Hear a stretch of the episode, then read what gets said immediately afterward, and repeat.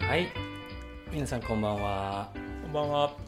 えー俳優の高橋拓司です西田です。何度ですか何のいや何度じゃ ないコンサルタント西田です。コンサルタント西田です皆さん今日もお暇な時間に楽しんで聞いていただければなと思いますさあ本日のこれほらあれだからテーマに沿って話したい2人だからもちろんもちろん。 感情が伴って ないんだあのテーマをねはい。決めてほしいんだけどやっぱりこの前回2回撮ってみてうん。やっぱり西田にもっと話してほしいってはいいう思いが溢れちゃってきてるから、俺の中で溢れちゃってきてる。溢れちゃってきてるから西田にテーマをちょっと持ってきてもらおうということで、はいはい。 8つぐらい候補ね。候補をくれたけれどもその中でまずは今日は藤井聡太はい。七段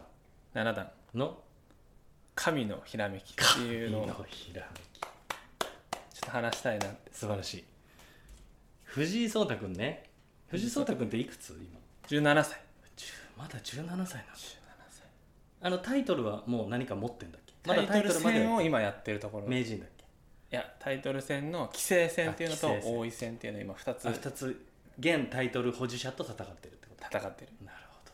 ほど俺の中ではもうその藤井君はもうあの3月のライオンのああ、そうだね。桐山君ね。桐 山君もうそ俺れは間違いない。俺将棋のデータあっこから全部取ってっから3月のライオンからしか取ってないからあともう一個その竜王のお仕事っていううん漫画もあって、うん将棋のねへーそれもちょっとかぶるみたいなのも言われてるんだけへどー世間的には彼はまあまあすごいんでしょうよそれすごいんだと思うよすごいよねあれ何歳でプロになったんだっけえっ、と3年ぐらい前から14か14 5だと思それはやっぱ異例なんだよねう中学生でなったのがまあ34人くらいかあなー今まで今までの歴史でうんで今のその棋聖戦で戦ってる渡辺さんっていう人うがんうんうん中学生でなってる、熱い戦いなんだねもうすごい今現役最強と呼ばれてるその渡辺あそうなんだ羽生さんじゃないんだそうもう今渡辺さんは3冠なのね今はあ8個のうちの3つをなダメるさんがほ持っててうんうんうん羽生さん今1個も持ってないからどあ一個持ってないのそう羽生さんはもうね最近ダメなんですよあそうそれも気になるねなんでだろうね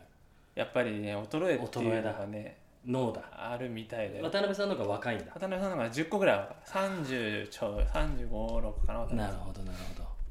やっぱその世代交代っていうのがね世代交代っていうのはねやっぱりどうしてもまあそりゃそうだよね特に将棋は早指しうん、っていう時間があんまりないものに関しては、若い方がすごい有利とそれ棋聖戦とか名人戦とかでタイムが違うのその持ち時間が違うかあら違うんだそうでそのタイトルの中に入ってないんだけど朝日杯っていうのがあって朝それは日新聞杯みたいそれはもう超早指しのななるほどでそれは藤井七段とかすごい強いなるほど羽生さんとかにも全然勝ってるそのなる早ほ指しでど最後1分将棋みたいになるんだよね持ち時間いやだから何がすごいのその藤井君のその神のひらめきはまあ、今の将棋って、うん特に、まあ、AI がかなり導入されてあ来ててる見たことある人は分かると思うんだけど、アベマで基本的にあやってんだ中継っていうのやってて、うんでアベマだとまあ番解説っていうのがテレあビでーはいはもい普通にああっるてよねうんプロの人がうん2人解説してくれるんだけど、その解説の中にも AI が今入っててじゃあ藤井七段が一手指しました、うでんうんだったらその次の指しうんえっと、棋聖戦だったら、えっとうん渡辺さんが次指すっていうのの、どれが最前手かっていうのが全部出てくるのね最最中に最中に。はあであのパーセンテージが常に出ててどっちが今有どっ利ちがか有利か。へえ見たことなでさらにその次その手が来たら次の、まい、あはいはい、先手はのいはい藤井七段はこういう手指しますっていうのが、まあ、5手ぐらいまで出てきてでしかもそれがどんどん変わっていくのねなるほどねリ変わアっルタイムでそうリアルタイムで,、でこれなんで変わっていくかっていうと、どんどん読み込ませてるのね AI に。うんうんうん最初に100手読み込ませて A っていう手だったのが1000手読み込ませるとはいは今い度 B っていう手の方が最前はいはいはい手はいになるはいはい今度1万点になると C が最前手になるっていなるうほどどんどん時間が経つと変わっていくっなるほどていうのがあってそ要はその AI がその赤ん坊だとして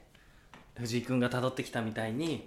いろんな寄付を勉強して成長してってる最中ってことね AI まあその成長してるっていうのももちろんあるんだけど、今現在の AI の力っていうものがあるじゃん、が、でこの手がいいこの手がいいっていうのを、うんやっぱりその解析できる速度みたいなのが AI もあるああなるほどからその時間が短いと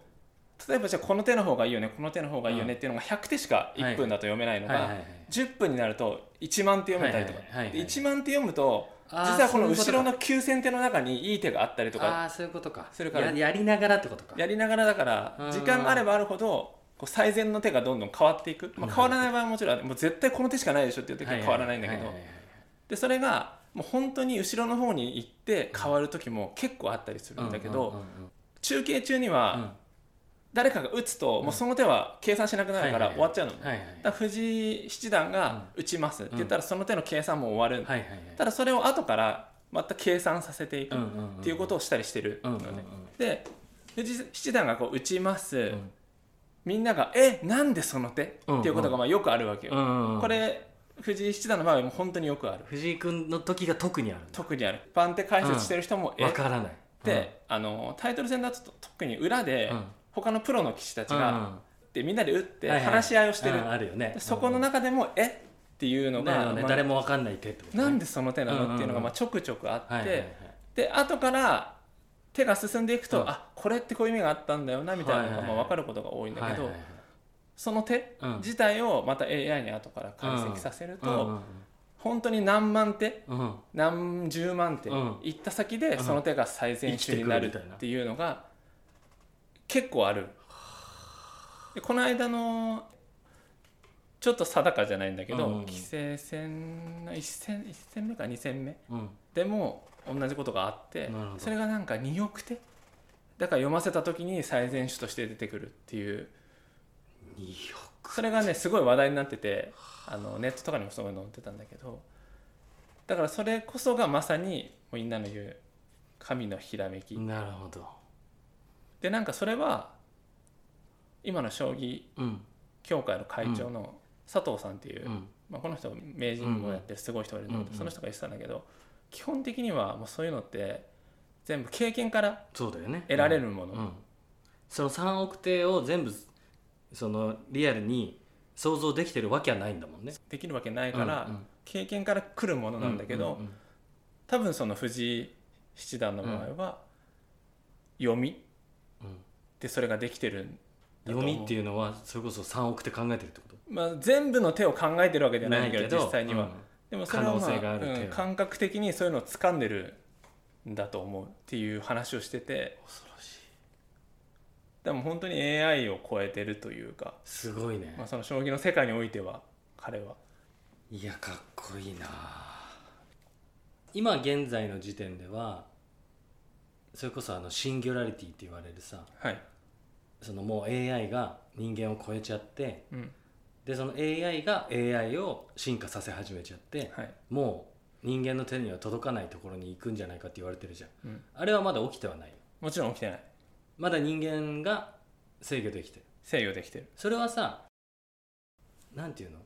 例えば将棋とかチェスとか、うんああいう先を読んで戦っていく、まあ、頭脳を使ったゲームみたいなものだともう AI の方が強かったりするじゃんうんそれとそのシンギュラリティで人人類の知能を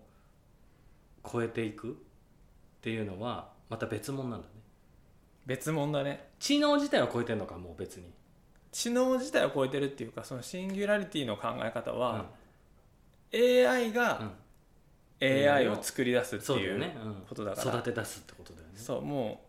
うそれをだから人間がやってるうんわけじゃん全部さプそロのグ将ラミン棋グでとかそうそう将棋とかチェスとかもうん人間が全部その読み込ませうんうてん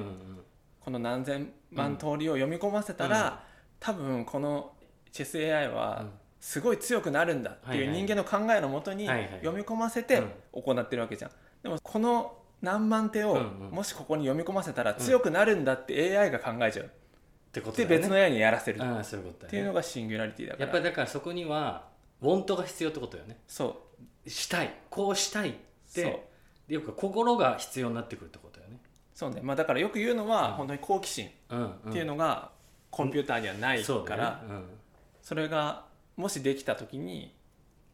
大変なことになるっていうだからそのそれはその心が必要になってくるっていうかね意志だよねうんそれを持たせようとしてる人たちもいるってことだよね研究者も、まあいるだろうねもちろんでもそこは本当にもうすごい難しい塩梅というかさ、うんもう普通に暮らしてる人たちには分からないからさそれは、うんうん研究の中でどういうことをしてるのかって分かんないじゃんわかんない Google がどういうことを研究してるのかわかんないわかんない Facebook がどういうことを研究してるのか分かんないからだからそれこそそういうアメリカうんの Google とかう Facebook とか Amazon みたいな企業が狙ってるっていう可能性はあるだろうねもちろん必要なのかねでもねそれってとんでもないとんでもないことができるかもしれないってことだよねそこにもしその禁断の心的なものをコンピューターに持たせることができたら今人間が自分たちでプログラミングしてたどり着けそうだってイメージしてるものじゃないなんかものすごいことになる可能性があるってことでしょっていうそれを話だよね狙ってるってことねそれ自体を狙ってるのかっていうのは分かんないんだけど、まあ、その進化の速度が基本的に今自分たちが見ているものではない進化の速度になるうんってにいなるってうことだよね、話だからそれこそ、まあ、ドラえもんとうかんで起きてるようなこととかうんが普通にできるようにうんもしかしたらなったり、うんうん海外映画とかドラマとかで起きてるような地球じゃない場所でうん、住むっていうようなことがこでときるよがねうになったり、なるかもしれないってことだよね皆さん種の保存について今度一緒に考えてみません かどんな締めなんだよありがとうございましたお付き合いまたちょこちょこ更新しますんで楽しみに聞いてくださいそれではさよならさよならさよなら